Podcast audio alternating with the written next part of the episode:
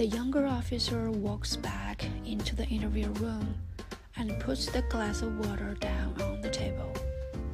The real agent looks at him and thinks he looks like a person who's had his sense of humor amputated. Not that there's anything wrong with that. Thanks, she says, hesitantly toward the glass of water she hadn't asked for. I need to ask you a few more questions, the young officer says, apologetically, and pulls out a crumpled sheet of paper. It looks like a child's drawing. The real estate agent nods, but doesn't have time to open her mouth before the door opens quietly and the older police officer slips into the room. The real estate agent notes that his arms are slightly too long for his body. If he ever spills his coffee, he'd only burn himself below his knees. Hello, I just thought I'd see if there was anything I could do to help in here. The older officer says. The younger officer looks up at the ceiling. No, thanks. Like I just told you, I've got everything under control. Right, okay.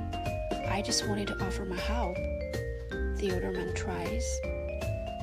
No, no, for God's, no. This is incredibly unprofessional. You can't just march in in the middle of an interview.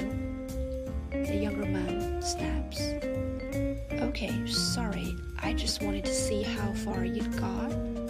The older man whispers, embarrassed now, unable to hide his concern.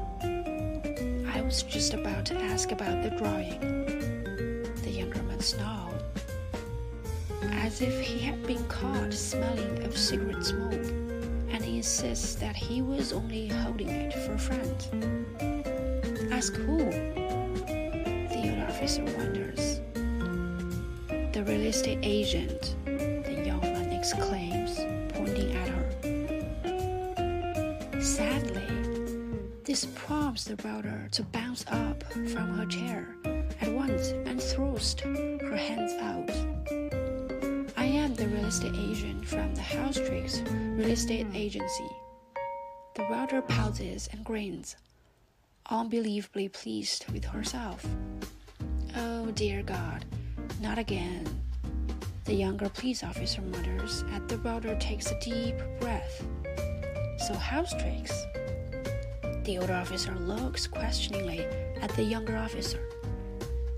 She's been carrying on like this the whole time the younger man says, pressing his thumbs against his eyebrows.